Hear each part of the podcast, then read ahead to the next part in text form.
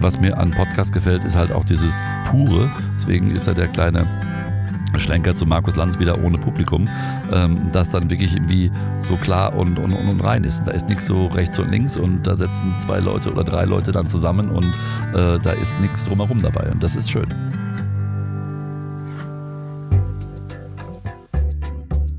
Zack. Herzlich willkommen bei Das Ziel ist im Weg.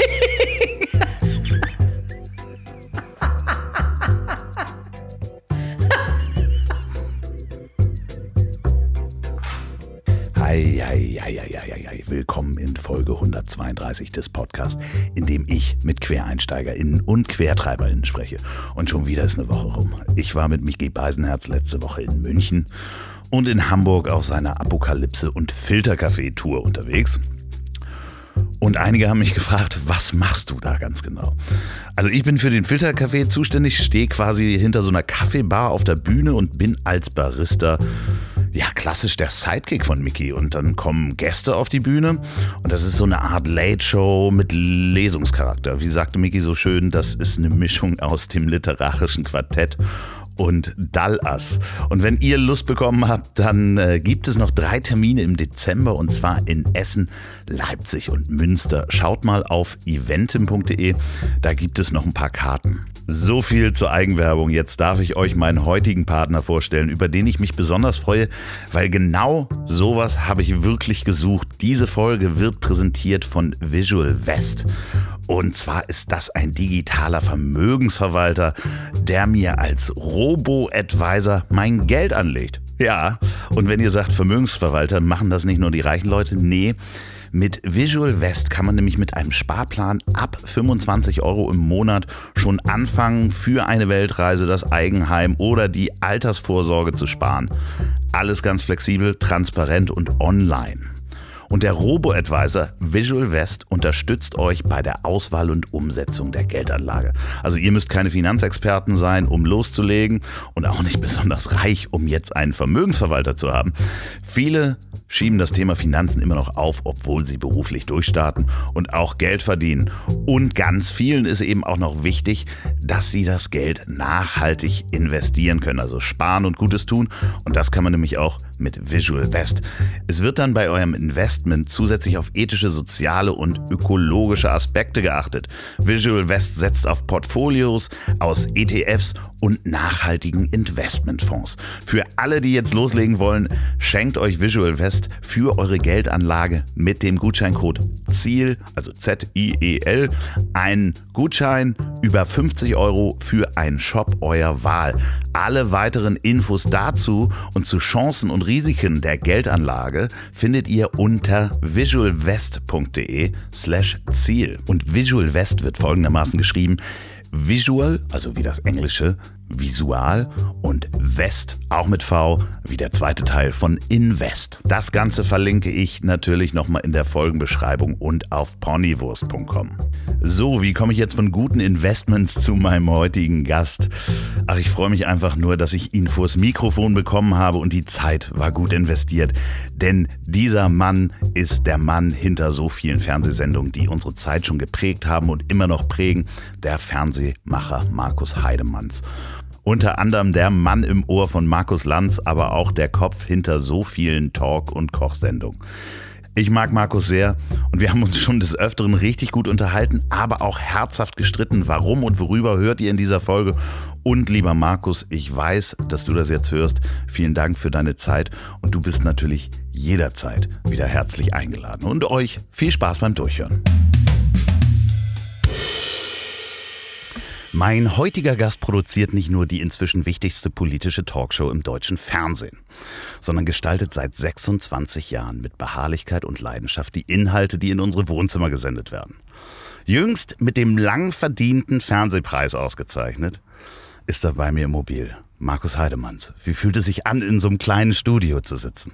Ach, das ist ganz lustig, weil normalerweise, wenn ich ja nicht im Studio sitze, sondern ich sitze ja in der Regie und äh, die erste Regie, in der ich gesessen habe, damals noch nicht unweit hier, wo wir jetzt gerade sitzen am Roten Baum, die war nicht viel größer. Von daher ist es ja nicht das große Studio, was sozusagen dem Produzenten da immer äh, als Heimstätte dient, sondern eher ja die Regie, äh, von der man aus das Ganze irgendwie führt und beobachtet dabei.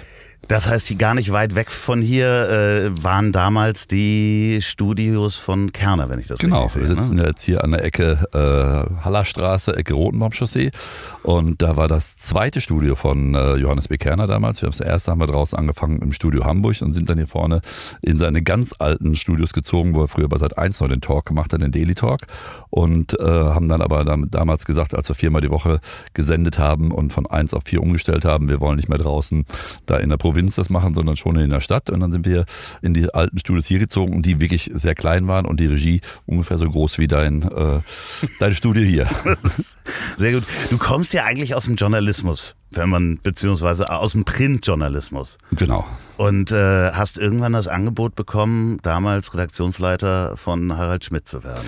Genau, ich war ich bei der Bild am Sonntag damals, fünf Jahre lang und äh, hatte dann über Harald Schmidt geschrieben und äh, lustigerweise war eine schöne Geschichte, weil äh, es war die Zeit, als ähm, die ersten ausgebildeten Journalisten von den öffentlich-rechtlichen beim äh, Privaten abgeworben wurden.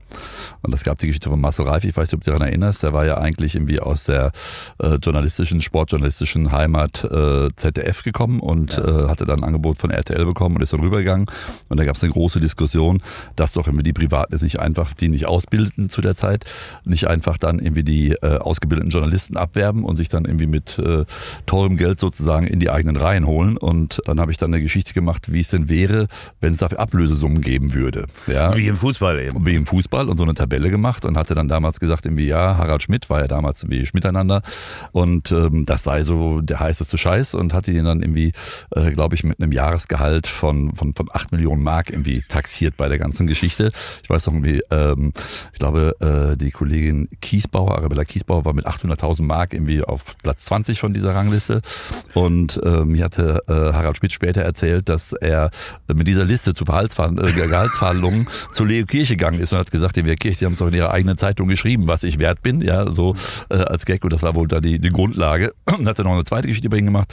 Und ein, ähm, ein Freund von mir, heute noch guter Freund, Christoph Becker, der damals Autor war bei, bei Harald Schmidt, beziehungsweise bei der, bei der Schmidt-Show, bei Schmiteinander. Der hatte mich mit Harald dann auch so in Verbindung gebracht und er hatte uns damals das Angebot gemacht, äh, Christoph und mir als Berater zur Harald Schmidt Show zu gehen, die dann irgendwie von Brainpool in Köln produziert wurde. Und Christoph hat dann damals äh, abgesagt und ich bin dann als Berater erst hingegangen und habe dann am 1. Oktober 95 angefangen und dann im Januar die Redaktionsleitung übernommen.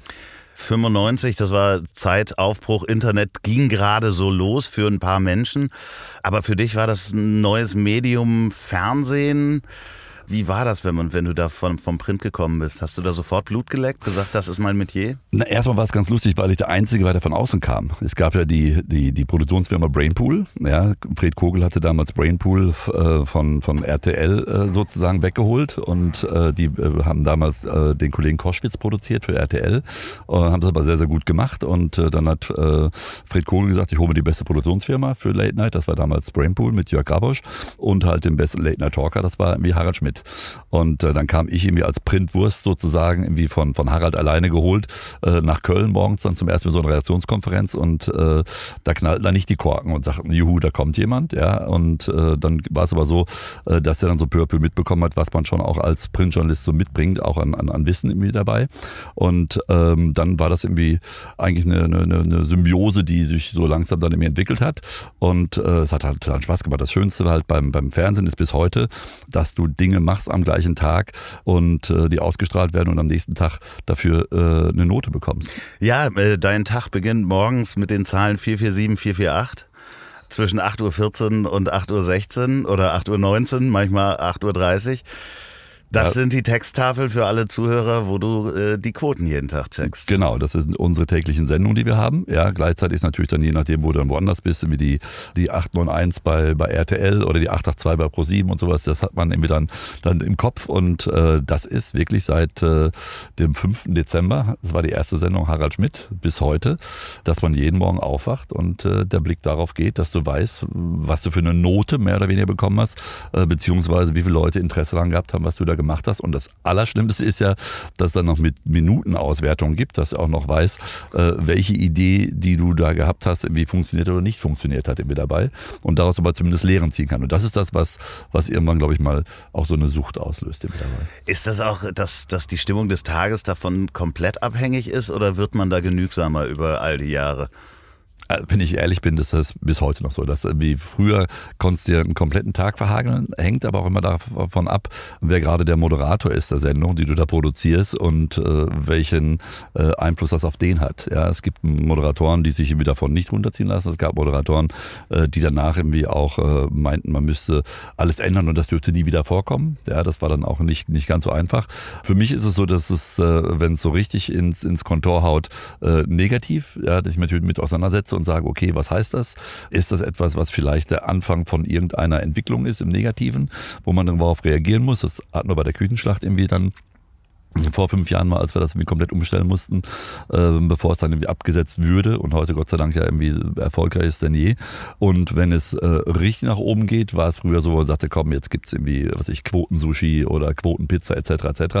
Aber das hat sich eigentlich so Gott sei Dank so ein bisschen, und lustigerweise eigentlich, äh, seit ich eigene Familie habe und Kinder ein bisschen mehr äh, dann auch so ausgeglichen dabei. Da hat man irgendwie äh, einen anderen, anderen Kompass vielleicht ein bisschen dabei. Ja, wenn das Kind krank ist, ist es wahrscheinlich eine höhere Priorität oder irgendwas da passiert passiert oder wo man. Nicht nur, nicht nur, wenn das Kind krank ist, selbst wenn die Cornflakes morgens halt dann nicht so perfekt sind. Ich wollte dich in der Anmoderation eigentlich mit Shep Gordon vergleichen. Ich weiß nicht, ob du den kennst. Der hat, das ist der ehemalige Manager von, oder immer noch Manager von Alice Cooper. Mhm. Der hat die Fernsehköche in den USA groß gemacht. Mhm. Uh, unbedingt mal gucken. Auch für die Hörer gibt es eine wunderbare Doku, die nennt sich Supermensch. Ja. Und der hat quasi damals die großen Fernsehköche in den USA auch gemanagt und ins Fernsehen gebracht. Kann okay. ich dir nur empfehlen, mal unbedingt gucken. Supermensch gibt es auf Amazon Prime für euch Hörer. Und der ist, der ist gleichzeitig Manager von Alice Cooper. Ja, ist äh, schräg. Also ja. ich wollte dich nicht mit ihm vergleichen, weil der unglaublich viel Drogen auch in seinem Leben genommen hat. Ähm, und und äh, auch ein sehr schräges Leben hatte, der mit äh, Jimi Hendrix Netflix und so weiter da im Hotel auch. Äh, okay, nicht ganz mein Alter. Nicht ganz dein Alter, aber sehr sehenswert. Der hat auch eine Leidenschaft äh, selber zum Kochen entwickelt. Und äh, das würde mich mal interessieren, wie bist du in der Küche selber?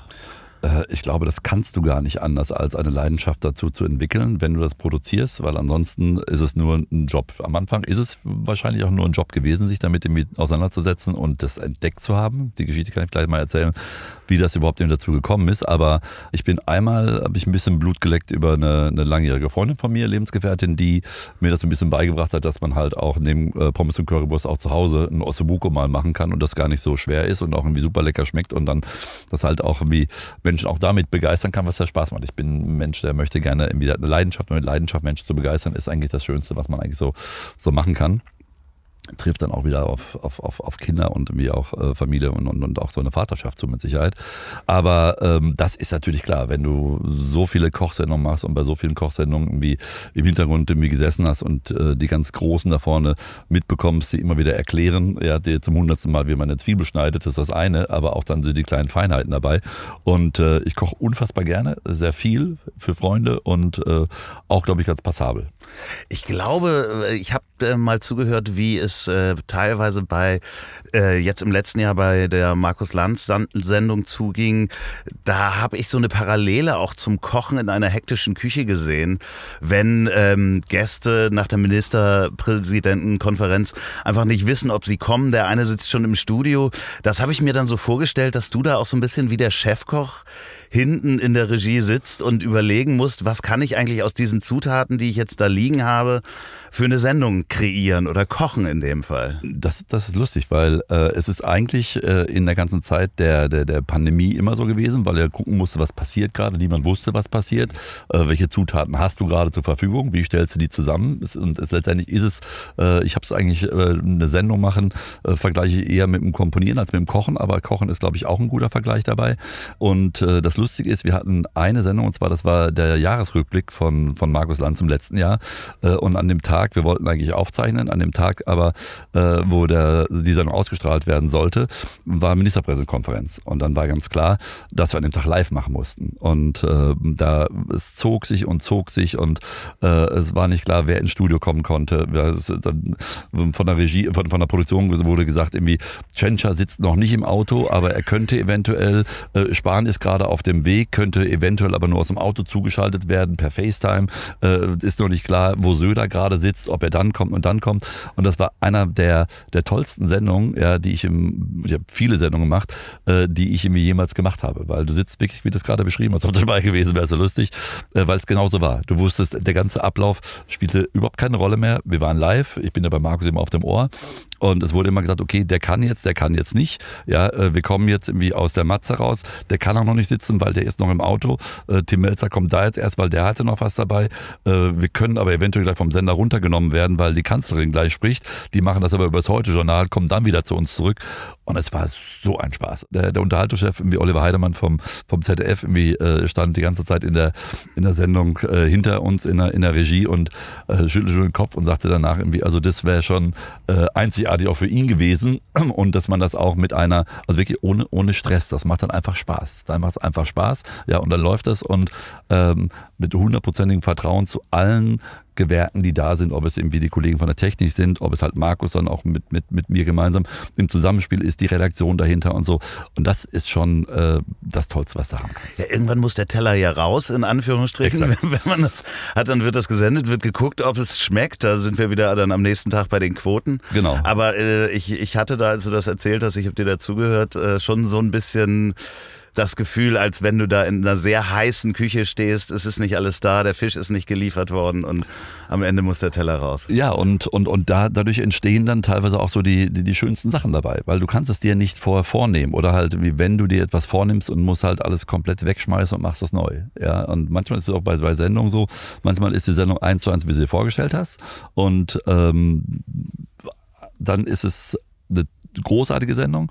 Wenn das aber so ist, dass irgendwie nach der zweiten Minute es eigentlich jetzt da eine Entwicklung drin ist, die wie eine ganz andere Ecke geht, du aber erkennst gemeinsam mit Markus, dass das vielleicht irgendwie das super spannendere Thema ist mit dabei und dann in die Richtung galoppierst und nicht da rausgehst und sagst irgendwie, was ein geiler Ritt. Ja, und das ist dann noch etwas, was es dann, was nochmal toppt. Also alles das und deswegen, das macht Fernsehen aus. Äh, gerade wenn, wenn, wenn du Fernsehen machst, wie wir es machst, machen, es ist halt kein Factual und was nur hinter tausendmal in den Schnitt gehen und Sachen zusammensetzen. Das ist, das ist real. Ja, und das, das ist das Schöne dabei. Macht das süchtig? macht das süchtig. Ja, ich wüsste nicht, was ich sonst machen sollte. Ja, also und das Problem ist, ich gehe den Leuten echt auf den Sack, weil ich wache morgens auf und habe eine Idee. Und dann kann ich nicht hingehen und sagen, ist doch scheißegal. Ja, dann will ich auch die Idee umsetzen, weil ich will wissen, ob die funktioniert. Und ich gehe den Leuten auf den Sack bis zur letzten Sendung, bis wie zur letzten Frage und immer noch zu überlegen, ob es die, die richtige Entscheidung war bis dahin oder ob man noch was, was verbessern kann dabei. Ja, also bis äh, gibt es immer die Frage nach der Konferenz, äh, Sitzreihenfolge heißt es dann immer. Das ist bei uns ein geflügeltes Wort, heißt, du hast die Gäste da welcher Sitzreihenfolge die gesetzt werden neben Markus. Und dann überlegst du so und so, so und so, dann der da, ist es jetzt der Politiker, der vorne sitzt, wenn du zwei Politiker hast, wer ist von der größeren Partei, äh, Frauen immer nur dann nebeneinander sitzen. Also das ist auch schon so eine eigene Philosophie dabei. Und manchmal ist es dann so, dann sitzen die schon im Studio unten und ich sitze dann in der Regie, habe dann den Kopfhörer auch auf und spreche mit Markus und habe so das Gefühl, das ist nicht gut. Lass mal die beiden nochmal schnell umsetzen. Mhm. Also wirklich, das, das, das ist eine mini, mini, mini Nuance, die mir einfach dann irgendwie so, so im Bauchgefühl sagt, ich glaube, es ist besser, die beiden nochmal umzusetzen. Ist keine andere Frage. Ist auch kein großes anderes Bild. Aber selbst da gehe ich noch hin und sage, äh, das hätte ich noch gerne verändert. Früher saß der Comedian immer außen. Genau, genau, genau, genau. Und heute sitzt, sitzt Robert Alexander. Ihr habt ja auch äh, während der, der Corona-Maßnahmen, als das losging, komplett eigentlich ja die Sendung umgestellt. Plötzlich kein Publikum mehr, plötzlich waren Videoschalten ähm, vonnöten. Ihr habt das Pult eigentlich aus, nee, Pulten sagt man nicht, die wir Bühne. Sagen mal Pult. Wir also Pult. Ihr sagt Pult? Hm? Alles klar, ich hm? hätte jetzt Bühne gesagt. Ja. So ein bisschen umgestellt. Und ähm, auch inhaltlich konnte man so ein bisschen zugucken und das war für mich das erste Mal im Fernsehen, dass man die Prozesse gesehen hat von Wissenschaft, die ja für uns alle neu waren, wenn wir keine Wissenschaftler sind. Was hat das mit, mit der Sendung insgesamt auch intern gemacht, als man das plötzlich realisiert hat? Erstmal war der Tag, ähm, als es hieß, es gibt einen Lockdown. Das heißt, es gibt Corona-Maßnahmen und äh, du kannst kein Publikum mehr äh, reinpacken. Äh, du musst Corona-Maßnahmen in der Sendung, in der Produktion irgendwie äh, mit reinnehmen. Du kannst nicht mehr als drei Menschen dorthin setzen, weil du einen Mindestabstand haben musstest. Und da musst du komplett irgendwie umdenken mit dabei. Und äh, dann waren wir wirklich, das hat eine Viertelstunde gedauert. Wir sind in einem Studio unten und ich habe gesagt, pass mal auf, kein Publikum, kein Problem. Wir nehmen nur drei Gäste, wir setzen die auseinander und dann müssen wir trotz allem in der Lage sein, ja, äh, die große Leinwand, die wir früher hatten, ist kaum jemandem aufgefallen, weil die nicht so bespielt war, ja, und vielleicht mal, wenn jemand äh, von mir aus wie äh, Alexander Gerst war da und hat irgendwie die Bilder aus dem All mitgebracht als, äh, als Astronaut, hat man das vielleicht genommen. Ich sage, lass uns das bitte so drehen, dass wir dann äh, den Gast immer mit der Schalte reinholen können. Und ich habe lange vorher immer mit dem ZDF darum gekämpft, auch Schalten zu machen bei Markus Lanz, weil ich gesagt habe, es geht auch darum, eine Aktualität da zu haben und es geht eher um den Inhalt als um die physische Anwesenheit eines Gastes, meiner Meinung nach. Und da hieß immer, nee, an der Talkshow nicht, nee, an der Talkshow nicht, über die ganze Zeit. Und da ging es nicht anders. Und in der ersten oder zweiten Sendung war das dann wie so abgefahren, dass wir dann äh, den Tim Melzer, der einem letztendlich 800 Meter von unserem Studio entfernt zu Hause war, aber drei Leute schon im Studio waren, äh, von da aus zugeschaltet haben per FaceTime, weil ich gesagt habe, in der Pandemiephase haben die Menschen per FaceTime kommuniziert. Viel, viel mehr als vorher. Das heißt, dieses Bild, auch dieses Hochkantbild, war den Leuten relativ klar. Ich habe hinterher gesagt, um auch zu demonstrieren, dass wir eine andere Art und Weise der Aufzeichnung machen und auch sich alles verändert hat, auch der Kommunikation, haben wir selbst, wenn wir eine Skype-Schalte gemacht haben, den Cache so gelegt, dass es aussah wie eine FaceTime-Schalte, dass es halt auch noch ein bisschen intensiver gewesen ist. Und was wir gemacht haben dabei war, ich habe gesagt, ich möchte nicht, dass wir ins Vollbild gehen. Normalerweise hast du ja bei Schalten, bei Nachrichtensendungen oder bei, bei Fox etc. etc dass du dann immer halt irgendwie den Schmetterling machst, also rechts und links die, die Leute wie im Heute-Journal oder dergleichen, oder ins Vollbild gehen dabei, wie es immer Usus war. Und ich habe irgendwie so das Bauchgefühl gehabt, dass ich will das nicht.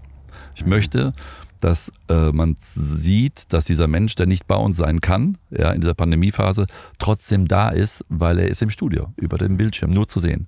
Und mit den Regisseuren, Volker Weike hauptsächlich, die natürlich eine ganz andere Auffassung von solchen Sachen haben und gesagt haben, nein, das geht nicht. Ich sage, doch, das geht. Ich möchte nicht einmal ins Vollbild. Und das war letztendlich auch so ein kleiner Move, der einfach ähm, das leere Studio, keine, kein, kein Publikum da, ja, und Gott sei Dank hatten wir so ein Design vom Studio gehabt, dass wir das mit Licht auch ganz anders mit darstellen konnten und ähm, das daraus eben entwickelt haben. Und bei dieser Wissenschaftsgeschichte, um kleinen Schenker dazu machen, war es für uns auch komplett neu, weil das war das Schöne dabei wir wollten die Dinge verstehen. Mhm. Ich, das, das treibt, mich, mich treibt es immer an bei allen Sachen, ich möchte Dinge verstehen. Das ist bei einer Talkshow. Deswegen, das war immer so für mich so, äh, bei Dingen, die ganz neu sind, äh, anzufangen wie in der Volkshochschule. Ja, wo, wo fängt das an? Und deswegen, wie du es gerade beschreibst, äh, dabei Leuten zuzugucken, wie Wissenschaft funktioniert, wie Wissenschaft sich entwickelt und wie auch neue Erkenntnisse dann auch mit zu neuen Entscheidungen führen dabei, äh, konnte man äh, sich angucken. Und dann haben wir gedacht, okay, wer kann das? Welche Figuren sind da draußen, die uns da mitnehmen? Und wie müssen wir uns dem nähern? Und du kannst dich dem nur nähern, äh, wie bei allen Sachen, dass ich immer sage, ich möchte es verstehen. Ja, und äh, ich komme nicht aus der Wissenschaft und ich habe davon vorher keine Ahnung gehabt. Ich bin auch kein wissenschaftlicher Mensch. Ich bin eher, wie gesagt, ein journalistischer Bauchmensch. Und wenn ich es verstehe, dann versteht meine Mutter, meine Schwester und von mir aus meine Neffen verstehen. Das sind immer so der, der Gradmesser dabei. Und äh, damit irgendwie dann angefangen und das dann peu à peu aufgebaut und äh, wie eine Fortsetzungsgeschichte, ja, äh, eigentlich das erzählt. Weil wer dann irgendwie, und das war glaube ich auch dann ein bisschen der, der Erfolg unserer Sendung dann über die Monate, dass äh, wir das Wissen, was wir vermittelt haben, weiter ausgebaut haben und der, der Zuschauer zu Hause immer wusste, okay, gestern mal das und das, das und das, die haben das und das gesagt und dem auch weiter folgen konnte dabei. Ja, mit verschiedenen Wissenschaftlern natürlich, ja, und das so ein bisschen dann äh, so in Häppchen zu packen, dass die Leute das da draußen auch verstehen. Ich fand es so interessant, dass der gerade der wissenschaftliche Diskurs, der ja normal ist auf den Gängen einer Universität oder mhm. im Forschungslabor, dass der eine eine These aufstellt und ähm, was publiziert und jemand anders sagt, nee, hier hast du nicht genau hingeguckt. Das war fand ich zumindest in allem, was ich an Medien mitgenommen habe, das erste Mal, dass das öffentlich passiert ist und das Publikum das auch erstmal verstehen musste, dass das so ist. War das für dich selber auch so?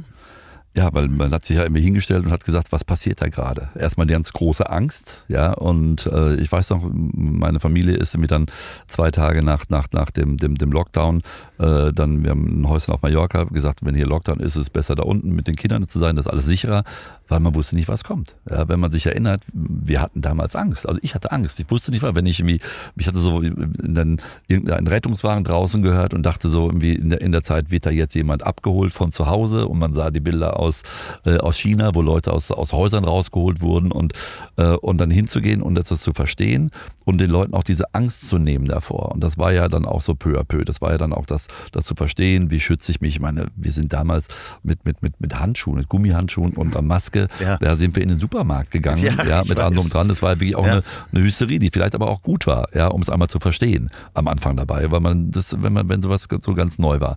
Und dann ist so peu à peu zu verstehen, auch irgendwie bei uns zum Beispiel in der Produktion. Wir haben äh, lustigerweise ähm, der Zuständige, der die ganzen Corona-Maßnahmen bei uns irgendwie ähm, ausgedacht hat und auch überprüft hat, der war der erste und einzige bis jetzt, der bei uns irgendwie Corona hatte. Das war schon direkt irgendwie im, im, im März irgendwie dabei, dass du auch wusstest, dass, wie, wie nah das sein kann irgendwie dabei.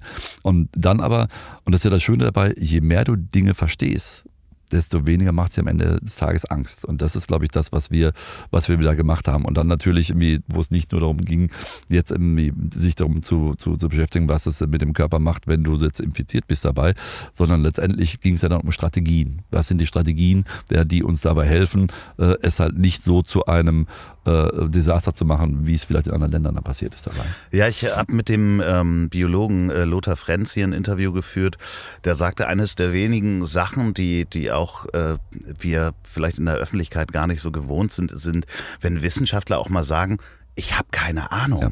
So, und das war, glaube ich, das erste Mal, dass man immer diese Obrigkeit hatte, wo man auch immer und Dr. Brinkmann als Arzt äh, sieht und sagt, er muss doch wissen, was da passiert, aber dass das erste Mal Leute sich hinstellen und sagen, ich weiß gar nichts darüber. Ja, und das Zulassen. Das ja. wirklich Zulassen. Das Zulassen einfach zu sagen, ich weiß nicht. Und da hat man letztendlich auch irgendwie das, äh, diesen Augenblick in der, in, der, in der Politik, der eigentlich auch viel zu selten da ist, wo jemand einfach sagt, ich, ich weiß es nicht. Ich weiß es nicht. Wir nähern uns dem. Wir müssen das auch erst verstehen dabei. Ja, und das war lustigerweise, dass die Wissenschaft das vielleicht auch für die Politik ein bisschen vorgegeben hat, ähm, das halt auch wie äh, zuzulassen, äh, was ja von vielen als, als Schwäche ausgelegt wird. Mhm. Und daran liegt das, glaube ich, dass viele Leute das nicht sagen. Ich weiß es nicht. Aber etwas nicht wissen ist nicht unbedingt eine Schwäche, sondern ist einfach, sich einer Geschichte komplett irgendwie äh, neu zu stellen, ja, und etwas zu ergründen und zu verstehen. Und natürlich die Wissenschaftler, die sich gegenseitig widersprechen, ist natürlich auch ein Prozess in der Wissenschaft und der normale Prozess. Und da haben natürlich viele Leute auch unglaublich Angst vor gehabt. Ne? Klar, und, und wenn es dann anfängt, dass die Wissenschaft sich nicht einig ist, also für den, für den, für den Konsumenten dabei, die, die glauben zumindest, die Wissenschaft ist sich nicht einig. Da gibt es ja die False-Balance-Diskussion, die wir äh, mit, mit, mit dieser Böhmermann-Geschichte etc., die es da draußen gibt. Äh, oder auch beim Spiegel können wir vielleicht später nochmal zukommen. Äh, und äh, die dann im Nachhinein so dann alles besser wissen, was auch ganz schön ist dabei. Aber wenn du wirklich dreimal die Woche da bist und irgendwie äh, sag mal, der, der, der, der, der Punkt bist, ja, wo die Leute reingehen, um etwas in einer noch nie dagewesenen Situation verstehen und erklärt bekommen zu wollen. Ja, und dann ist natürlich sehr schwierig. Und natürlich mussten wir auch erst gucken. Wir haben jetzt irgendwie kein, kein Telefonbuch gehabt äh, von den besten 500 äh, Corona-Wissenschaftlern irgendwie in Hamburg. Ja, sondern da muss man erst mal gucken, wer ist denn das? Wer ist, wer sind die Menschen da draußen? Und, und viele von denen haben wir entdeckt, lustigerweise. Die waren nicht so, dass man gesagt würde, ach ja, ist ja prima. Äh, die haben doch schon vor zwei Jahren zum Thema Corona irgendwie bei Maischberger gesessen oder die saßen doch irgendwie im Heute-Journal und so. Das gab es nicht, ja. Und da ist es einfach wirklich großartig großartig und das ist letztendlich das, das, das Fund, was wir haben bei der ganzen Geschichte, eine Redaktion zu haben, die dann irgendwie in der Lage ist, auch genau äh, diese, diese Figuren zu finden, ja, und sie auch richtig einzuschätzen und ähm, dann auch so mit einzubinden. Auch die waren das ja nicht gewohnt. Die waren es ja nicht gewohnt, in einem Umfeld einer, einer Talkshow vor Kameras irgendwie dann zu agieren. Und da waren halt wirklich sehr tolle Leute dabei, die sich dem gestellt haben. Und ich habe auch vor jedem Respekt gehabt, ähm, die gesagt haben, nee, äh, A, ich traue mir das nicht zu oder B, ich will auch die Zeit anders nutzen, weil ich mhm. forsche zum Beispiel gerade daran. Ja, aber das war schon für, für, für, für alle Beteiligten etwas, was es so vor noch nie gegeben hat. Die hättest du wahrscheinlich alle bei Karl Lauterbach im Telefonbuch gefunden. Ähm. Ich glaube, dass der nicht einmal alle kannte. nee, nee, aber äh, das äh, ist ja auch ein gern gesehener Gast gewesen, der äh, oder immer noch der gar nicht so häufig da war, wie man dachte, wahrscheinlich. Ne? Äh, prozentual war er weniger bei uns als, sag ich mal, bei, bei Ilna oder Maischberger. Ja. ja, weil wir halt dreimal die Woche kommen, war das irgendwie klar dabei und weil wir ihn sehr früh auch häufig da hatten. Und da war einfach die Geschichte, weil ich gesagt habe, ich möchte jemanden haben, jetzt kommt erstmal der Punkt, dem ich vertraue. Das ist immer das mhm. Wichtigste. Ja, ich muss das, weil endlich bin ich ja für die ganze Sache damit verantwortlich. Mit Markus sind wir gemeinsam bei der Sache, aber dem vertraue ich erstmal. A, ich verstehe ihn und ich vertraue ihm. Ja, und äh, das waren so Sachen, äh, die, die da ganz wichtig waren am Anfang. Und da war auch die Geschichte, wir haben uns ihn genommen, weil er sehr früh ja, auf Dinge hingewiesen hat, als äh, Jens Spahn auch gesagt hat, irgendwie, ja, was die da in Wuhan machen, das irgendwie kommt so mhm. und so mhm. nicht rüber, wo er ganz, ganz früh bei uns gesagt hat, irgendwie, das wird ein großes Problem werden und das dann auch noch ein bisschen ausgeführt hat. Und ich sagte, wenn, wenn jemand vier, fünf Mal in den ersten Entwicklungen dieser ganzen Pandemie äh, da äh, auf dem richtigen Weg war, dann glaube ich ihm auch erstmal dabei, weil er für mich dann vielleicht den richtigen Ansatz hat dabei. Und äh, dann habe ich gesagt, warum denn jetzt irgendwie permanent wechselnde ähm, Wissenschaftler da zu haben und die das irgendwie äh, erklären und er ist ja ein Epidemiologe, er ist ja kein Virologe, ja, war das dann irgendwie eine Geschichte, die, äh, die schon wichtig war und äh, glaube ich auch, wenn es so oft belacht war, wir trotzdem noch festgehalten haben. Ich glaube, wir kriegen einen Strafzettel. Okay. ähm, soll ich mal ganz kurz. Mal kurz rausgehen? Ja, ja, ich sag mal, wir sind in fünf Minuten hier weg und bleiben dann noch eine Viertelstunde. Moin! Wir müssen nur ganz kurz aufnehmen, sind gleich wieder weg. Danke. Das ist sehr nett. Ja, guter Junge. Hm. Guck mal. Morgen Sie mal. mal sehen, ob ich das drin lasse. Finde ich gut. Oh, ja, endlich Landesverkehrsbetrieb mal. Hamburg. Ja. Einen schönen Gruß. Ihr habt ja natürlich äh, auch äh, dadurch, dass das Publikum nicht, nicht bei Markus Lanz war oder jetzt bei Beisenherz, Hashtag Beisenherz, mhm. Habt ihr ähm, den Menschen natürlich auch eine Waffe genommen oder ein Werkzeug genommen, die natürlich auf den politischen Lacher oder die Häme aus waren, die sie vielleicht mit einem Publikum nehmen konnten? Das ist so angenehm, ja, und äh, das war lustig nach der, äh, direkt nach der ersten Sendung ohne Publikum, was war die Frage, wie ist das ohne Publikum und so, äh, habe ich zu Markus gesagt, nie wieder Publikum. Und Markus sagt so, ja, muss ich erstmal überlegen und ich weiß nicht so, und das ist ja schon so ein bisschen, was dann fehlt von Atmosphäre. Ich sage nein, ja, weil so pur kriegst du es nie wieder. So ja. pur kriegst du es nicht wieder. Und äh, weil ich natürlich aus der ganzen äh, Erfahrung heraus weiß, wie sehr gerade Politiker das nutzen. Ja, immer so einen kleinen populistischen Spruch irgendwie abzuliefern und äh, jetzt ist das Publikum, was bei uns äh, dann in den letzten Jahren bei uns gewesen ist, jetzt ja nicht nur, äh, ich sag mal, Hochschulpublikum gewesen, sondern die kannst du natürlich dann auch irgendwie äh, rechts und links mit dem Spruch ganz kurz mal irgendwie auch dann begeistern und an der Stelle abholen, was dir als Politiker relativ leicht fällt, von ihrem Marktplatz oder dergleichen, das Ganze gelernt zu haben dabei. Äh, und ähm, oder was dann teilweise auch Politiker gemacht haben, äh, die dann auch äh, vielleicht den einen oder anderen im Publikum platziert haben, um an der richtigen mhm. Stelle vielleicht auch das anzuklatschen, weil die verstanden haben, wie das funktioniert. Und ähm, die Art des, des, des Talks, sozusagen den Hard Talk sozusagen einzuführen, äh, der ist nur möglich, wenn du kein Publikum hast. Es ist mehr Netto-Text da, das heißt. Äh, Definitiv. Du hast keine Chance, der, der, der, der, der, der Politiker hat keine Chance zu fliehen. Mhm. Ja, also äh, mit, einer, mit einer Floskel vielleicht nochmal kurz irgendwie äh, im, im, sich ans Publikum zu wenden oder wie auch immer. Christian Lindner war da mal ganz gut irgendwie dabei.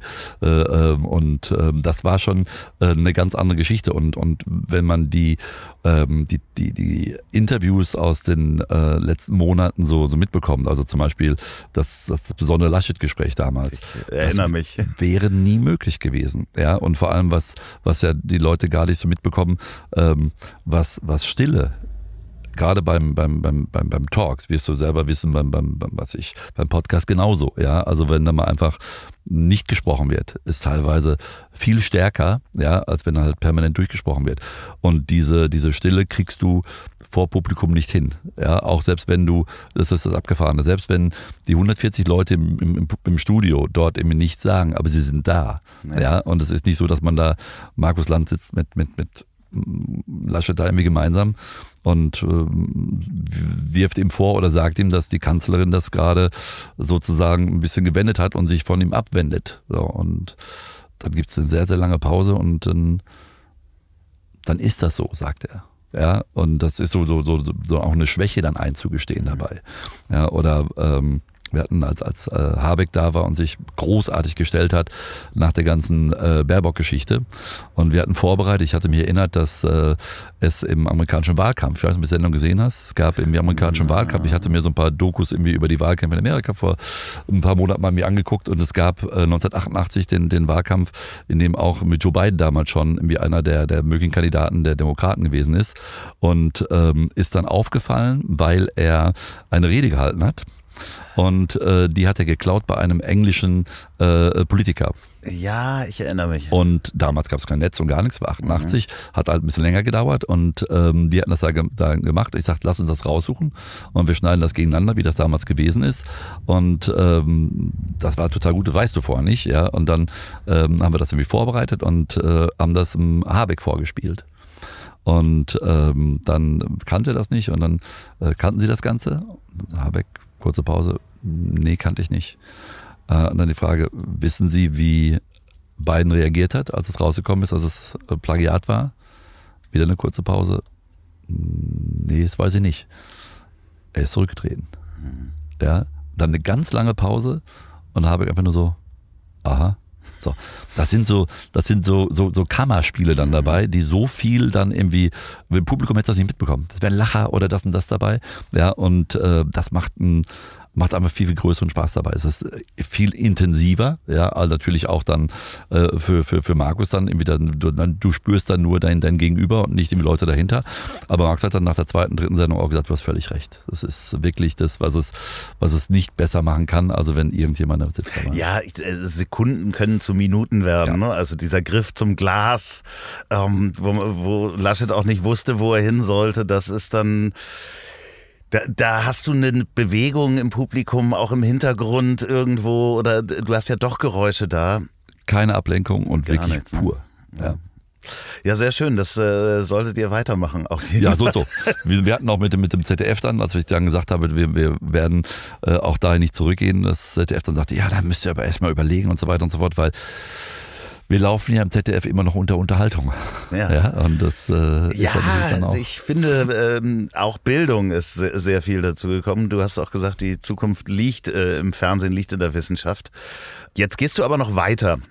Du hast jetzt auch äh, eine Firma mitgegründet, äh, um ins, im, ins Internet sozusagen hervorzupionieren, äh, äh, pionieren, wenn ich das mal so. Pionieren ist gut. Ich glaube, da muss man niemanden pionieren. da, da, bin ich als 57-jähriger alter Sack, glaube ich, irgendwie alles andere als ein Pionier. Ähm, Aaron Troschke, mit dem wir das zusammen machen, ist ja dem einen oder anderen vielleicht bekannt. Äh, mir damals sind wir irgendwie vielen, vielen aufgefallen, als er bei, bei Günter Jauch und mir bei Wer Millionär mir zwei, drei Tage gewesen ist und fand das irgendwie sehr, sehr erfrischend. Und äh, den hatten wir damals eingeladen zu Markus Lanz, weil es damals an anderen Themen irgendwie äh, orientiert und er war da und ähm, äh, dann war es so, dass äh, wir nach der Sendung zusammengesessen haben und wir abends bei mir zu Hause Fußball gucken wollten und ich dann gefragt habe, ob nicht hätte Lust äh, ob ich Lust hätte mitzukommen. Und dann war, glaube ich, mit Mike Nöcker oder gleich waren ein paar Leute mit dabei. War immer ganz lustig. Und ähm, seitdem war, war, war ich so ein bisschen so ein väterlicher Freund für ihn. Wenn er Sachen gemacht hat, hat er von der Sony ein Angebot bekommen. Bei Frank Elsner in der Moderationsschule bei Springer gewesen und so. Wenn es so, so Ecken gab, bin ich immer so ein bisschen gefragt dabei. Und ähm, dann haben wir, ich weiß gar nicht, wie es dann gekommen ist, mal wir zusammengesetzt, sagte, er wollte noch mehr machen und äh, ich hatte so zwei, drei Ideen und äh, nee, genau, wir haben eine, eine, eine Sendung gemacht für ähm, für eBay, für eBay Kleinanzeigen, für, fürs Netz. Und ähm, äh, was kostet was auf eBay Kleinanzeigen? Da hat er 50 Sendungen von moderiert und da habe ich den damals vorgeschlagen bei eBay und sagte, genau der Richtige. Und da haben wir wieder ein bisschen zusammengekommen und habe auch gesehen, was er da für einen Spaß hat und wir, wir mögen uns sehr. Und dann haben wir gesagt, pass auf, was kann man noch mehr machen dabei? er war da aber auch schon sehr aktiv auf YouTube. Super da. Ja, weil, ja. er hatte äh, Reach Hero damals ja. gegründet und schon verkauft auch, musste noch ein Jahr dabei bleiben. Äh, hey Aaron hat irgendwie damals schon 1,3 Millionen Follower gehabt, also sehr, sehr, sehr erfolgreich erfolgreich, auch im, im, im Vermarkten von Influencern dabei.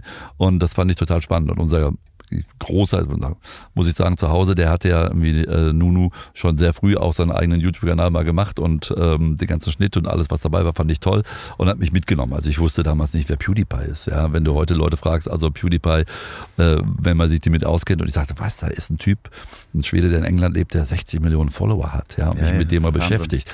Auch wie dann äh, mit den, mit den, äh, was ich, äh, Logan Paul und, und, und, und, und seinem Bruder und den ganzen Geschichten dabei und was da alles so geht. Da war ich in Manchester bei bei dem Boxkampf, wo sich dann verabredet hatten mit ihm. Und er hat mich da reingebracht. Ich fand das dann total spannend, weil ich einfach verstehen wollte. Ähnlich wie der Podcast damals. Und dann hat er mir das so, so, so, so, so erzählt und ähm, ich hatte irgendwann mal die Idee zu sagen, äh, weil wir viele, viele, viele Ideen bei uns auch selber entwickeln und die nicht unbedingt irgendwie im linearen Fernsehen unterbekommst.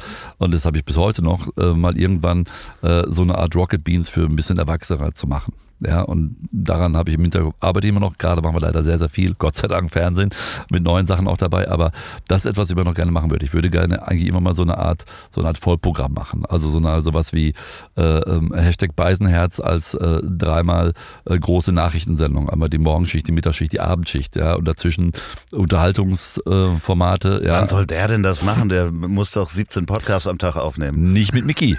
Der ist aber, der ist aber, NTV, der ist aber NTV und ich hoffe irgendwann mal, dass wir es auch zu RTL rüberkriegen, weil ich glaube, das ist mit Sicherheit wie die, die Zukunft A des Formates und auch was, was, was RTL da gerade macht mit der Infooffensive, wo es ihm reinpassen kann. Nee, nee, aber nur die Art und Weise dieser Ja. Geschichten und sich hinzusetzen und Sendungen zu machen äh, zum Thema, da ist dieser Politik ähm, und das sind wir gerade dabei, das auch zu machen. Das kannst du was mit jedem Thema machen. Ja, du hast einen Moderator, hast irgendwie zwei Menschen und äh, orientierst dich an den, an den, an den Tweets und äh, den Hashtags, die gerade hochgespielt werden. Das kann irgendwie im Sport sein, das kann in der Kultur sein, äh, das kann in der, in der Politik, im, was ich, im, im Cineastischen sein, was auch immer dabei ist, das kann der Fashion sein und sowas ein bisschen aufzubauen und mit ein paar, paar anderen Sachen dabei. Und da hätte ich immer noch große Lust zu mal irgendwann. Ja, wir haben ja lustigerweise, haben wir hier auf der Herfahrt schon kurz drüber gesprochen und äh, uns versucht zu erinnern, wann das war. Ich glaube, es war Ende 2018 und ich habe gerade gestartet oder Anfang 2019 mit diesem Podcast. Und wir hatten einen, einen lustigen Abend gemeinsam mit äh, einigen Bekannten und Freunden zusammen.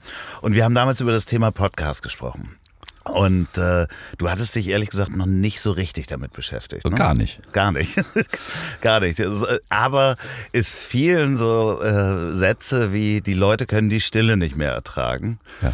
Und ähm, du hattest aber vorher noch nie dich damit beschäftigt oder reingehört. Und ich habe damals gesagt, es kann doch nicht sein. Zwei deiner besten Freunde machen das mit Herzblut und du hast dir das noch nicht angehört. Und es war so im Rausgehen. Und äh, es war auch laut, also wir waren nicht leise, wir beiden. Und so ein paar Wochen später kriegte ich eine Nachricht von dir mit Mensch, ich habe mich mal damit beschäftigt, ist wirklich interessant. Das wird ja lustig. Ich meine, das fing, fing an wie, äh, an dem Tisch, als wir den Abend getroffen haben, dass du mich damals schon gefragt hast, ob ich nicht mehr Lust hätte, in einen Podcast zu kommen. So. Ach ja, richtig. So fing ja, es an, ja, so fing ja, es an, ja. so fing es an damals. Und ich hatte davon irgendwie äh, keine Ahnung, wusste aber natürlich alles. Und äh, äh, das war äh, dann, dann wirklich so darüber gesprochen haben und äh, alles, was so, so gehypt wird, ist für mich erst immer so ähm, bisschen, bisschen, bisschen zurückhaltender zu beobachten, das Ganze. Und äh, das war total lustig, weil ich, ich habe es auch an dem Abend nicht verstanden, ja, weil es aber auch selbst in der Erklärung in meiner Lebenswirklichkeit als jemand, der relativ viel arbeitet und irgendwie äh, sehr, sehr viel gerne Familie macht zu Hause und Freundeskreis, da überhaupt kein Platz ist, um sich nochmal irgendwo hinzusetzen und eine Stunde was anzuhören dabei. Das nutze ich dann anders, weil ich rede ja sonst sehr wenig, wie du weißt, dann also aber mit Leuten zu reden da. Und ähm, deswegen, wir haben uns ja richtig, richtig gefetzt irgendwie darüber. Und äh, das Ja. war, ja, wir haben uns richtig, richtig, richtig äh, gefetzt, was ja auch dann Spaß macht. Das Ja. ist eine Auseinandersetzung dabei. Und ähm, weil ich das, das nicht verstanden habe. Ich habe gesagt, wir können die Leute keine Stille aushalten, sondern habe ich gesagt, irgendwie äh, einfach mal die Fresse halten. Das ist auch mal ganz schön, wo dann Mickey Beisen jetzt hinter sagte, so wie, wie er es dann nannte, herrlich, ja, dass jemand sagt, Leute können die Stille nicht aushalten, so soll man die Fresse aushalten von jemandem, ja, der so viele Talkshows irgendwie produziert, wo es ja auch ein bisschen ums Reden geht, irgendwie dabei. Und ähm, aber wie gesagt, dann hatte ich dann den, den Nachmittag mit, äh, mit Mike Nöcker, äh, der ja erfolgreich mit, mit, mit Mickey und, und, und Lukas äh, MML macht und äh, mit, mit, mit, äh, mit Tim Melzer haben wir nachmittags bei mir zu Hause gekocht. Und da hatte mir Tim davon erzählt, dass er jetzt auch einen Podcast macht. Und dann habe ich gesagt, okay, dann erzähl mal. Also beschäftige ich mich damit und dann habe ich ja vorhin erzählt, ähm, wie läuft denn das in Amerika und ich wurde aufgeklärt, dass es natürlich daher kommt, wie alles aus Amerika kommt und wo ich dann gesagt habe, okay, jetzt weiß auch, wo Leute das hören, weil die äh, amerikanische Kultur, dass du halt eigentlich äh, zwischen ein und zwei Stunden erstmal im Auto verbringst oder in der U-Bahn verbringst, überhaupt im Müll zur Arbeit zu kommen. Das ist nicht so wie hier und meine Lebenswirklichkeit ist eine andere äh, und habe das dann verstanden, habe mich dann damit beschäftigt und gesagt, klar, es gibt so viele Singles, ja, ein Freund von uns, Olli Wurm, der glaube ich irgendwie äh, mehr Podcasts hört, als was ich äh, meine 24 Stunden reinpacken kann und immer sagt, oh, ich habe da was gehört und das und das und das ist. Das ist herrlich und wo ich dann weiß, wie man das mit einbauen kann dabei und fand das dann total spannend, ja, und habe mich dann damit auseinandergesetzt und äh, kurz darauf kam ja auch dann die die Corona-Pandemie, wo meine Family dann in, in, in Spanien war und ich dann auch einen anderen Lebensrhythmus hatte und dann auch wirklich dann reingehört hatte. Äh, und äh, obwohl ich heute jetzt nicht die viele Zeit habe, aber äh, ich es sehr genieße, wenn ich das dann irgendwie hören kann, weil es dann genau das, über was wir gerade gesprochen haben, äh, was mir an Podcast gefällt, ist halt auch dieses, dieses Pure, was wir, deswegen ist ja der kleine Schlenker zu Markus Lanz wieder ohne Publikum, ähm, das dann wirklich irgendwie äh, so, so klar und, und, und rein ist. Und da ist nichts so rechts und links und da setzen zwei Leute oder drei Leute dann zusammen und äh, da ist nichts drumherum dabei und das ist schön. Ich wurde oft gefragt, ob ich hier nicht mal Kameras aufstellen wollte, so kleine GoPros mhm. und ich kenne auch Podcasts, die das schon gemacht haben und ähm, ich glaube, das würde die Stimmung komplett verändern, weil du denkst dann auch, wie sitze ich gerade, äh, während ich den Satz sage oder muss ich mich anders hinsetzen? Oh Gott, man sieht meinen Bauch. Ähm, Podcast verführt. Ich habe da so ein, wirklich die Sachen, die ich so auch, äh, wo ich dann, dann auch reingehört habe, unter anderem auch mal jemand, der bei dir in der Sendung schon war vor anderthalb Jahren, ja, ein guter Freund von mir, und wo ich dann gesagt habe, hey, du musst aufpassen, ja, bei solchen ah, Sachen. Ja, okay. Ja, ja, ja, ja, oh Gott, oh, so, oh Gott, und, ich und, erinnere mich. Ja, wo man dann irgendwie dann teilweise dann auch irgendwie äh, Dinge sagt, weil halt diese, diese, diese intime Atmosphäre ist, mhm. ja, wo man dann denkt irgendwie, okay, du bist ja nicht mal in der Kneipe. Ja, ja in der Kneipe hast du vielleicht noch rechts ein Ohr am Tresen, ja, gerade ich weiß, wenn, wenn man in Hamburg unterwegs ist und in dieser Medienstadt und du über euh, über Dinge äh, innerhalb dieser Medien sprichst, musst du immer nur gucken, du kennst ja nicht jeden vom Aussehen her, ja, ob da nicht gerade jemand sitzt aus der Redaktion so und so mit solchen Ohren. Das ist hier nicht. Ich ja. habe da auch einen bösen Anruf bekommen äh, nach dieser Folge. Ja, ja, und ich, mhm. ich habe ihm das gesagt. Ich sagte, da muss man halt aufpassen für, ich sag mal, für den, für den Produzenten, ja, ist das großartig. Das will ich ja auch erzeugen, ist ja richtig, ja. Und natürlich äh, würde ich auch immer äh, dort sitzen, das machen wir ja auch irgendwie, äh, jemanden zu Dingen zu verführen, ja. Also das, das, das, das willst du ja. Das wir haben auch zu viel getrunken gehabt in dieser Folge. Ja, ja, klar, ne, aber, aber trotzdem, es ist ja schön, es ist ja, ja schön. Äh, und, und wenn es aber auch nur, da muss man sich äh, dann natürlich im Klaren sein, wenn es nur so zwei, drei Punkte berührt, über die mich, man sich da gar nicht so im Klaren ist, ja, aber dann hat er eine Verantwortung. Ja, ja wie wir auch eine große ich hab Verantwortung da, ich habe da definitiv draus gelernt. Also wir wollen da nicht zu, zu tief nee, drauf nee, eingehen, aber, nee, nee, man muss, man muss ist halt wissen. sehr intim. Exakt, und das muss man wissen, ja. Und ich glaube auch, dass es bei beim Podcast allgemein so ist. Also gerade für Leute, die das noch nicht so oft machen, ja, muss man da aufpassen. Äh, es ist ja schön, wenn es wenn es wenn es wenn es wenn es wenn es wahrhaftig ist und wenn es ehrlich ist, ja. Aber äh, dass äh, diese diese diese Art des Mediums schon äh, schon real ist.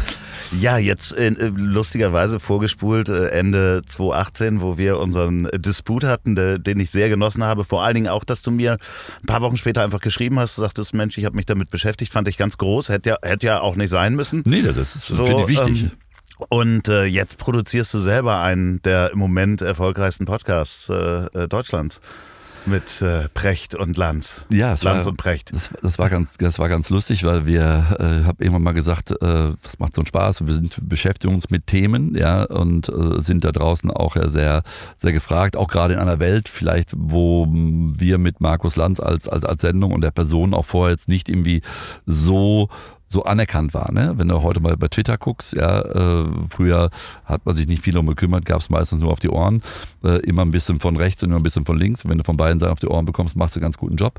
Und ähm, das hat sich in der Corona-Phase dann wirklich deutlich äh, verändert, auch die Wahrnehmung mit allem dran, auch gerade beim jungen Publikum. Wir sind unfassbar äh, jung geworden, sind das jüngste Publikum überhaupt, also die jüngste, jüngste Sendung im ZDF mit Abstand. Und ähm, ich glaube, Böhmer ist Tick jünger, bevor es wieder eine Gegendarstellung gibt.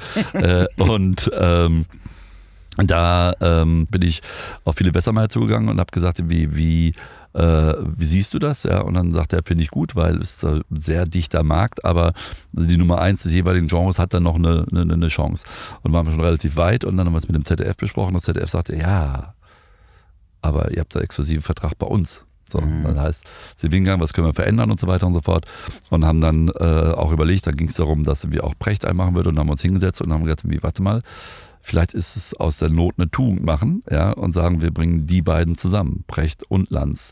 Und wo ich dann gesagt habe, das ist ja letztendlich, lass uns doch gucken, ähm, gemischtes Hack oder fest und flauschig sozusagen zu übernehmen, nur halt auf einer anderen Ebene, ja, wo jetzt irgendwie, ich sag mal, der Polit-Talk trifft auf den Philosophen-Talk und das gemeinsam zusammenbringen, weil die beiden sich sehr schätzen irgendwie dabei äh, und das irgendwie gemacht und ähm, wo ich dann schon sehr überrascht war, wie das vom äh, von der ersten Sendung eigentlich dann funktioniert hat und auch wie dann, ich kannte äh, Richard nicht so lange, klar durch die ganzen Sendungen und so, aber äh, dann mal auch dann dabei so ein bisschen mitbekommen, was da einfach für, für, ein, für, ein, für, für Mensch, nicht nur als Philosoph, sondern wirklich auch als, äh, kommt aus Solingen, ich bin ja auch ein Junge, der unten aus der Ecke kommt, irgendwie, äh, äh, auch für, ein, für, für, für einen Unterhalter dahinter steckt. Ja, und das hat dann echt einen, echt einen Spaß gemacht dabei. Dann lernt natürlich, ja, weil man da gucken muss, auch gerade, dass natürlich du als, als äh, Podcast ist jetzt vielleicht in deinem schon so, du bist ja letztendlich der Markus Lanze wie des Podcasts dann in dem Augenblick,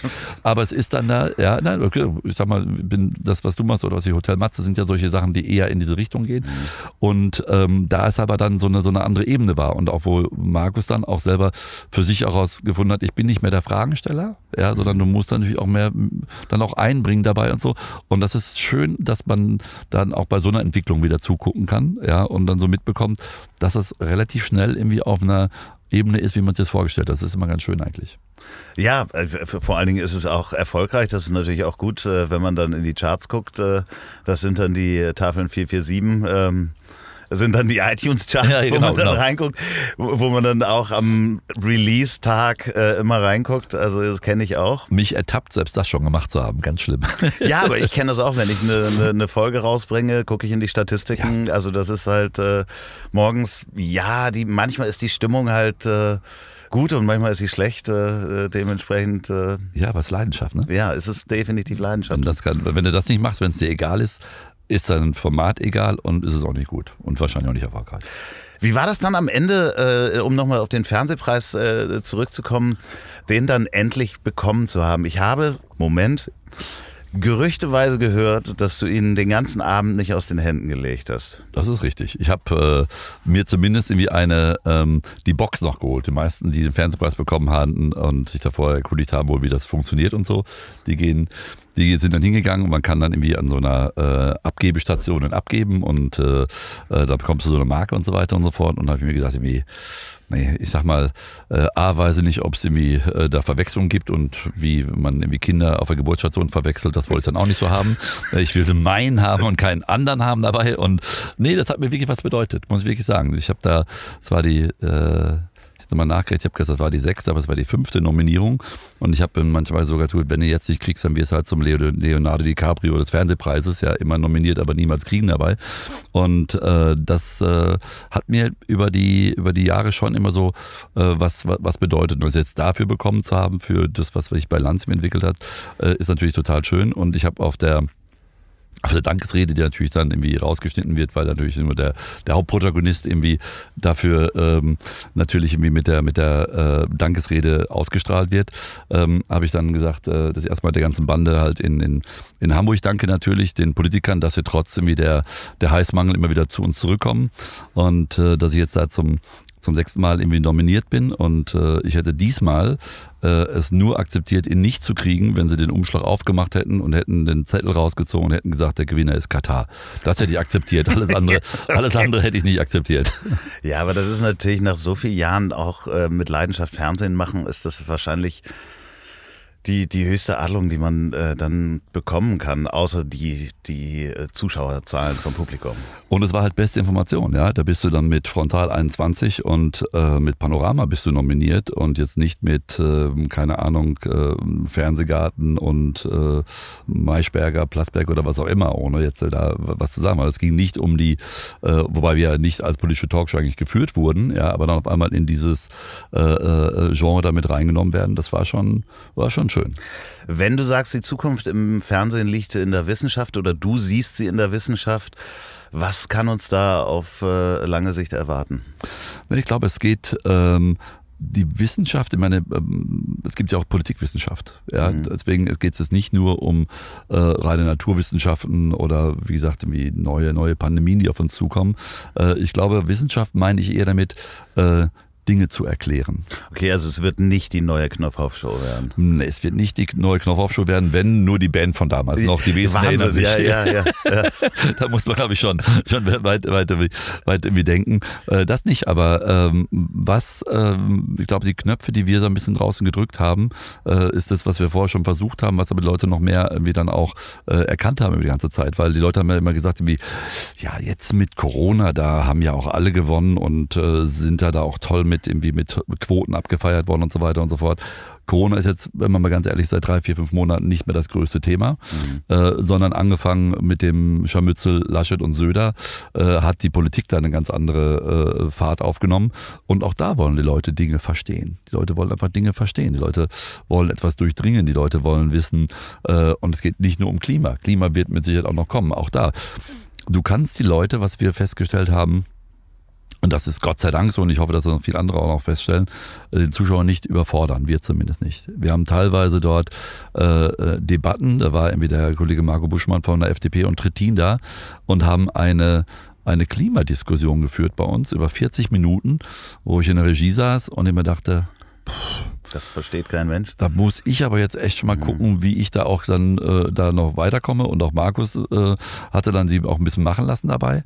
Und äh, am nächsten Morgen, wie gesagt, 448 hat dann erstmal gezeigt, dass wir eine großartige Quote hatten. Und dann gibt's ja die weitere Geschichte, das heißt bei uns TV Fast Fact. Äh, und da hast du dann die Verläufe, die Minutenverläufe. Und du weißt mhm. auch, was wie wo gewesen ist. Äh, und auch das junge Publikum war irgendwie da. Und genau an der Stelle geht es auch unfassbar hoch. Mhm, okay. Ja, und äh, den Hinweis kann ich nur wirklich jedem Fernsehtreibenden irgendwie da draußen geben. Äh, den, den Zuschauer kannst du wirklich nicht irgendwie überfordern bei solchen Sachen dabei. Gerade, glaube ich, ist das, was es ausgelöst hat, und das meine ich mit der Wissenschaft, dass äh, bei einer Pandemie alle bei Null angefangen haben und sind mitgenommen worden und äh, wissen, dass halt etwas zu wissen schon äh, auch eine Macht ist, ja, und das einem hilft. Und das ist das, was, glaube ich, äh, die Leute dazu treibt, sich solche Sendungen anzugucken dabei. Ja, ich sehe natürlich äh, das Ganze im, im Podcast-Bereich auch. Da gibt es ja dann auch wissenschaftliche Podcasts, äh, die, die Geschichten-Podcasts, also mhm. historische Podcasts. Großartig kann man immer hören. Geschichten aus der Geschichte mhm. kann ich hier nur äh, allen ans Herz legen, höre ich jeden Abend. Ähm, und es ist in jeder Folge irgendwas, was ich nicht wusste. Und äh, äh so kann es eben auch. Ja, muss es ja weitergehen im Fernsehen. Also äh, da habt ihr eine ganz schöne Benchmark gelegt.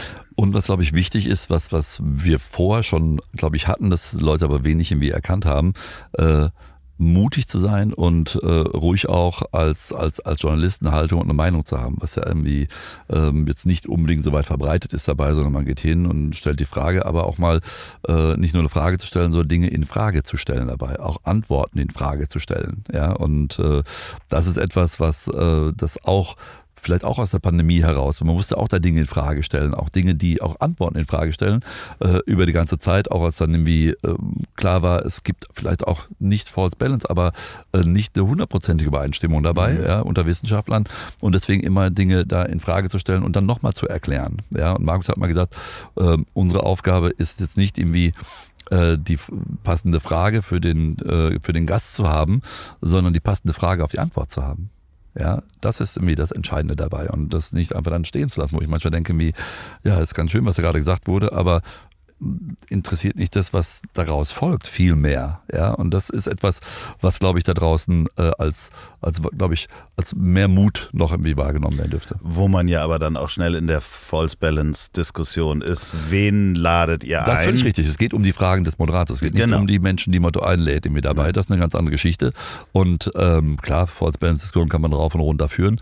Äh, aber ähm, man hat eine Verantwortung und die Verantwortung ist natürlich auch, wenn du, also ein Bodo Schiffmann oder der dergleichen natürlich setzt sich immer auseinander, äh, hat und hätte bei uns nie eine Stimme bekommen und auch kein Ken Jebsen oder wie viele Name it, Bhakti und Co. Ja, sondern du musst aber trotz alledem, wenn du hingehst und sagst, es sind nur die Wissenschaftler, ja, die jetzt dort irgendwie reden dürfen, die einfach, das ist, es gibt ja keinen Common Sense in der Geschichte, ja, gab es nicht, sondern es gibt ja auch irgendwie, äh, und ich finde es halt, äh, kann ich nochmal ganz deutlich sagen, habe ich auch der Kollegin vom, vom Spiegel gesagt, eine völlige Unverschämtheit, ja, den, Kollegen vom Spiegel einmal irgendwie äh, in einer Blattkritik wie Markus Lanz, war die gleiche Kollegin äh, aus dem Wissenschaftsressort, Markus Lanz vorzuwerfen durch äh, Einladung von, von, von Streeck und Kekule, hätten wir Menschenleben auf dem Gewissen. Und ich war äh, in, äh, in einer Zoom-großen Wissenschaftskonferenz mit 500, 600 Leuten, die dazugeschaltet waren und war unter anderem die Kollegin mit dabei, die dann etwas ähnliches äh, auch, auch mir vorgeworfen hat, ja, und zu sagen, also wirklich die Formulierung, wir hätten Menschenleben auf dem Gewissen, weil wir äh, Kekule und, äh, und, und, und Streeck äh, bei uns in die Sendung eingeladen hätten und mit denen irgendwie diskutiert hätten und da diese Geschichte False Balance, äh, das ist äh, für mich wirklich irgendwie das Härteste, was ich jemals äh, wie gehört habe auf der, auf der, auf der Sache. In dem Augenblick, wo du und äh, nochmal, also das äh, ein Vorwurf, der mir bis heute sprachlos bin ich selten fast sprachlos macht, mir dabei. Äh, man muss immer denken, wenn man äh, hingeht und diesen Leuten, äh, die alles Fachleute sind, die die Bundesregierung über Jahre beraten haben, wo Drosten sagt, die haben immer richtig gelegen, auch wenn das auch innerhalb der Eitelkeit mal auch irgendwie kleine Probleme gegeben hat dabei. Äh, aber dann das dazu sagen und äh, du bist ganz schnell äh, natürlich dem Vorwurf ausgesetzt, dass du sagst, du lässt ja nur die zu Wort kommen. Natürlich lässt du die zu Wort kommen, aber du musst auch Leute zu Wort kommen, dass sie zumindest wie Dinge in Frage stellen, die nicht einfach ein dummes Zeug behaupten, aller Schiffmann, aller Bhakti oder wen auch immer dabei. Nee, da sind wir ja aber am Anfang. Das ist ja der normale wissenschaftliche Diskurs, dass Unter man sich denen da, auch. Genau. Und also ich meine, da sagt ja auch Herr Drosten, das ist der normale Prozess, wie Wissenschaft Wissenschaft äh, funktioniert. Ich stelle eine These auf, Exakt. es kommt jemand um die Ecke und sagt, da hast du falsch gemessen. Und dann, dann sind sie sich ja nicht böse, dass da vielleicht mal jemand eitel ist, aber das ist ja, am Ende geht es ja darum, die Wahrheit zu finden. Das, das ist, ist ja Wissenschaft. Und dass wir dem Prozess das erste Mal zugeguckt haben, so öffentlich, das ist halt neu, aber dass das dann ein, sorry, ähm, ein Journalist vom Spiegel nicht auseinanderhalten kann, dass man da Wissenschaft zuguckt und man da verschiedene Meinungen hat. Ja, das, die, die man hören muss. Ja, und, und die Journalistin, die dann auch äh, wirklich, wo ich dann auch sage, wie, wie berichtet ihr denn? Ich habe dann hinterher nachgeguckt, die hatte wegen einer anderen Berichterstattung äh, über eine Wissenschaftsgeschichte an sich eine, eine Rüge vom Presserat abgeholt, mhm. ja, wo ich dann auch sagte, ja, das ist dann, äh, es, ist, es ist schwierig und es ist immer auch, wenn man alles irgendwie besser zu wissen mit dabei, ja, und nicht zu sagen, ja, man, man, man muss dem doch zumindest irgendwie die Möglichkeit geben, nur mit, mit, mit verschiedenen Herangehensweisen irgendwo mal auch irgendwie zu, zu, zu einem Ergebnis zu kommen. Ja? Und nicht nur zu behaupten, das ist so. Und gerade bei einer, bei einer Thematik wie, äh, wie der Corona-Pandemie. Ja, also das ist. Hat sich der Satz von Böhmermann da auch getroffen? Ähm, na, ich, mir war klar, dass irgendwie sowas dann irgendwie gerne schnell, schnell fällt, aber ähm, genauso habe ich dann irgendwie gerne zuguckt, wie schnell seine Argumentation dann irgendwie äh, zusammengefallen ist dabei. Ja, ja. er hat es ja auch nochmal ein bisschen relativiert in, im Podcast, fand ich ja dann auch ganz ja, gut. Ich weiß ja. nicht, ob er das dann persönlich auch gemacht hat oder einfach nur. Nur das nicht, aber wird man, man ist jetzt ja nicht, wo man sagt, wie der, der Idiot oder dergleichen. Es ist dann ähm, manchmal vielleicht auch ähm, gesteuert und irgendwie gepusht von, von der eigenen Blase, so ein bisschen, wie es, wie es da ist. Ja, und ich finde, mit ein bisschen weniger Schaum vom Mund ist das alles immer ein bisschen einfacher zu diskutieren. Ich darf äh, äh ohne das, äh, also ihr könnt mir alle vorwerfen, ich schmier die Honig um Bart, aber macht bitte weiter so. Mir hat das sehr gut gefallen. Wenn ihr da draußen diesen Podcast gerade im Auto hört, dann ähm, überlegt mal, wo ihr hinfahrt und äh, ob der Fernsehsender richtig eingestellt ist, damit ihr heute Abend wieder äh, einschalten könnt. Entweder die Küchenschlacht oder Markus Lanz oder mal den Podcast hören. Ähm, Lanz und Precht. Oder Hashtag Beisenherz. Ja, oder genau, Hashtag Beisenherz gibt es jetzt auch aber als Probleme Podcast. bekommen. Ja, nee, das stimmt. Die Sendung, die Sendung. Ja, ja, ja aber den gibt es doch jetzt auch als äh, äh, Podcast. Machen die? Ja. Gut, weiß ich noch gar nicht. Ja, ja. Muss ja. man eine Rechnung schicken. oh Gott, oh Gott.